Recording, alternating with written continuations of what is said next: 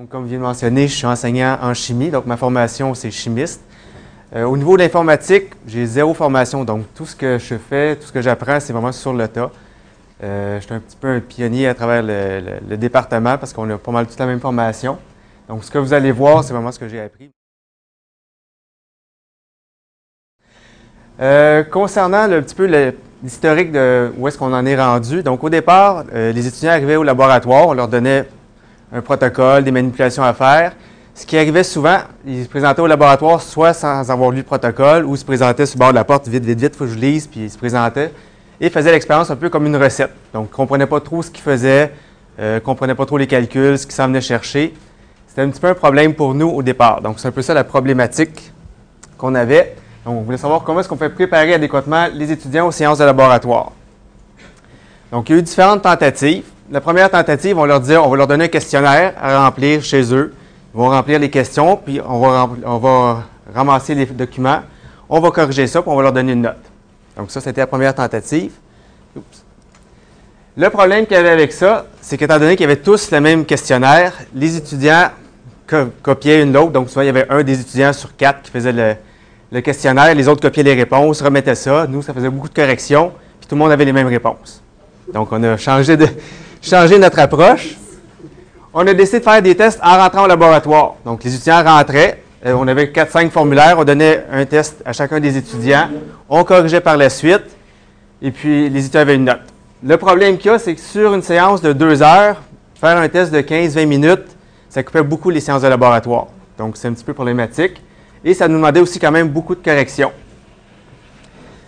La troisième approche qu'on a eue, c'est les tests en ligne. Donc, il y a eu une formation euh, au collège euh, sur Exam Studio. Et je me suis dit que ça serait une bonne idée d'utiliser ces tests-là. Donc, les étudiants pourraient faire les tests de chez eux, de la maison. On pourrait faire une banque de questions. Donc, les questions ne seraient pas les mêmes pour chacun des étudiants. Et à ce moment-là, les étudiants auraient une évaluation qui est individuelle. La correction serait automatiquement. Donc, les enseignants n'auraient pas de correction à faire, ou très peu.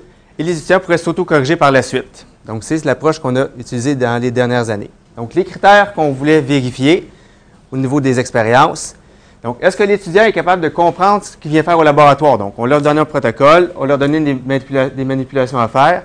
Est-ce que l'étudiant est capable de comprendre ce qu'il s'en vient faire? Donc, c'est une des choses qu'on voulait évaluer. On voulait savoir est-ce que l'étudiant connaît les données expérimentales qu'il doit recueillir. Donc, il va, à chacune des séances de laboratoire, il y a un compte rendu à remettre. Donc, est-ce que l'étudiant sait ce qu'il s'en vient chercher? Et la troisième chose, est-ce que l'étudiant est, en mesure de faire les calculs après l'expérience? Donc, dans les tests en ligne, ce qu'on va leur demander de faire, c'est de refaire déjà, de faire déjà les calculs à l'avance avec un étudiant fictif. Donc, on a mis Martin fait telle expérience, obtient telle valeur. Quels sont les résultats expérimentaux qui devraient s'attendre? Et la dernière chose, comment est-ce qu'on peut évaluer si l'étudiant était bien préparé ou pas? Donc, la solution qu'on a euh, utilisée, c'est une, une, solution en deux volets. Donc, les questions préalables, donc, dans le protocole, il y avait déjà des questions euh, prédéterminées. Donc, euh, qu'est-ce que tu s'en viens mesurer? Euh, si tu obtiens tel volume, c'est quoi la concentration que tu devrais obtenir? Donc, à la fin du protocole de laboratoire, il y avait déjà des questions pour chacun des étudiants. Donc, de cette façon-là, les étudiants pouvaient s'entraider, donc répondre aux questions sur papier. Les réponses étaient à la fin du protocole. Donc, les étudiants pouvaient déjà savoir à l'avance si ont les bonnes réponses. Ils peuvent s'auto-corriger de cette façon-là. Et les étudiants pouvaient venir nous consulter. Donc, ils répondaient aux questions euh, du laboratoire. Et si jamais ils pourraient des difficultés, ils n'étaient pas capables de répondre à une question, ils venaient nous rencontrer. On disait, oh, il faut que tu fasses telle, telle, telle étape de calcul. Et étaient capables de savoir à l'avance comment répondre aux questions du laboratoire. Le deuxième volet, donc une fois qu'ils ont rempli le, questionnaire papier, qu'on remettait qu'on corrigeait pas nous-mêmes, c'était une autocorrection, les étudiants pouvaient aller faire le test en ligne, donc sur des clics. Donc, les caractéristiques du test, comme j'ai mentionné tantôt, l'étudiant peut le faire de chez lui, de n'importe où. Donc, que ce soit jour, soir, nuit. On leur donnait une semaine. Donc, par exemple, si l'expérience était jeudi la semaine prochaine, le test commençait en ligne à partir de demain. Ils avaient toute la semaine pour faire le test. En rentrant au laboratoire, nous, on ramassait le test euh, virtuellement et la note apparaissait automatiquement. Les étudiants, il n'y a pas de limite de temps, dans le sens qu'ils peuvent rentrer dans le test, ils peuvent sortir du test, ils peuvent marquer des réponses, changer la réponse. Donc, tant qu'ils n'ont pas remis le questionnaire, les étudiants pouvaient retourner dans le questionnaire. Donc, ils n'ont pas un laps de temps d'une demi-heure, 30 minutes, tant que c'était remis avant la date du laboratoire. OK, donc là, ils vont sur Déclic. Une fois qu'ils ont lu leur protocole, ils ont fait leur, leur test euh, papier, ils vont voir leur test. Donc, par exemple, si la semaine prochaine, c'est l'expérience 3 qu'ils ont à faire, ils vont cliquer sur le test Labo 3. Donc, ils peuvent, ça, dans ce cas-ci, c'est un test qui est déjà en cours, mais ils peuvent y retourner à volonté. Et ils peuvent répondre à ce moment-là à chacune des questions. Donc, en tant que prof, on peut demander des calculs. On donne un intervalle de confiance, un intervalle de résultat. Donc, en telle et telle valeur, c'est accepté. En telle et telle valeur, c'est rejeté. Donc, ça peut être des calculs ordinaires, ça peut être des calculs d'incertitude, pour ceux qui sont plus familiers avec les mesures scientifiques. L'étudiant, aussitôt qui a rempli le questionnaire, donc tant qu'il n'a pas cliqué sur remettre le questionnaire, il peut sortir du logiciel, revenir le lendemain, revenir trois jours après. Ses réponses sont quand même sauvegardées, il peut les changer. À partir du moment où il remet le questionnaire, là, sa note est affichée, il ne peut plus changer. Donc, on voit la note apparaître automatiquement. Je n'ai pas eu de correction à faire. L'étudiant a déjà sa note, il sait s'il a bien réussi ou s'il n'a pas bien réussi. En tant qu'enseignant, je vais vous montrer ce que nous, on voit. Donc, on voit par exemple pour l'expérience 3, les étudiants, les notes qu'ils ont eues. Donc, on les voit afficher automatiquement quand ils les font. Lorsque ce n'est pas fait, donc par exemple, on voit qu'il n'a pas fait son test.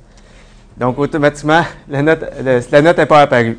Ça va? Donc, on peut voir si jamais l'étudiant est en train de faire le test, c'est marqué en cours. On peut aller voir aussi chacun des étudiants. Donc, nous, on est capable de voir, une fois que le test est remis, qu'est-ce que l'étudiant a marqué, qu'est-ce qu'il a eu de bien, qu'est-ce qu'il n'y a pas eu de bien. Les avantages du test en ligne. Donc, les étudiants peuvent faire imprimer le document, venir nous consulter. Donc, le but, ce n'était pas de pénaliser les étudiants s'ils étaient prêts ou pas prêts. On voulait qu'ils se préparent. Donc, ils pouvaient faire imprimer leurs questions, venir nous voir, dire euh, Ça, je ne comprends pas comment le faire. On répondait avec la, question avec eux autres. Donc, dans le fond, notre rôle, c'était de les accompagner à se préparer au laboratoire.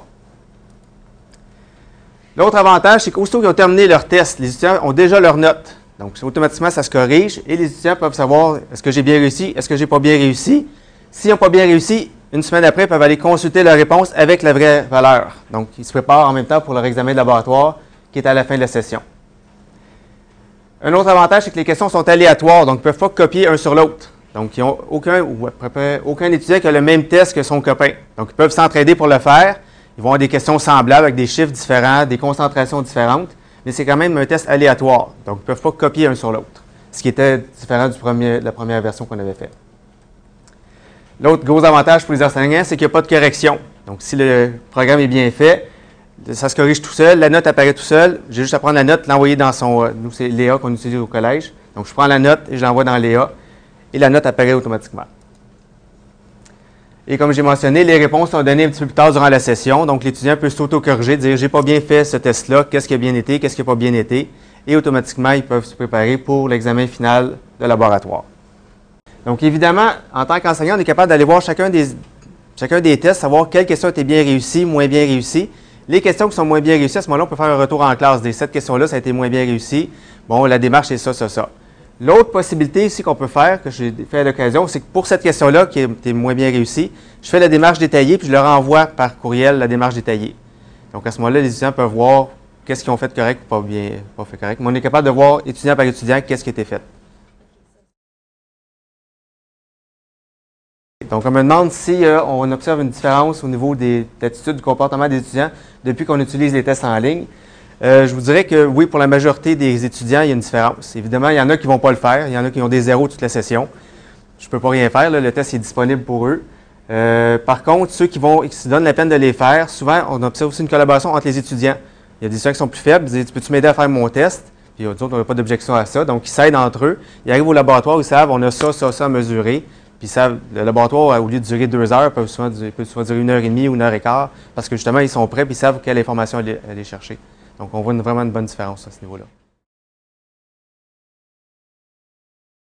Donc, on me demande dans les tests, euh, avec les contraintes qu'il y a, qu'est-ce qui se passe si l'étudiant met moins de décimales que prévu?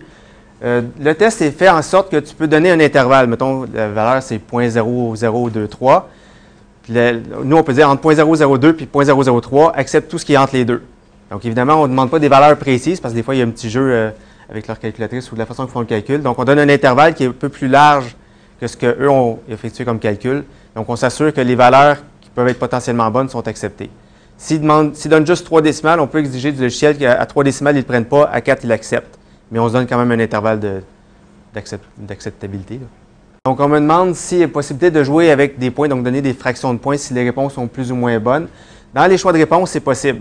Donc, on peut dire, la première, mettons, A, c'est très bon, c'est tous les points, B, c'est un petit peu moins bon. Dans les valeurs euh, numériques, c'est un peu plus difficile. Donc, tu donnes un intervalle de confiance. S'il rentre dans l'intervalle, c'est bon. S'il ne rentre pas dans cet intervalle-là, à ce moment-là, c'est zéro.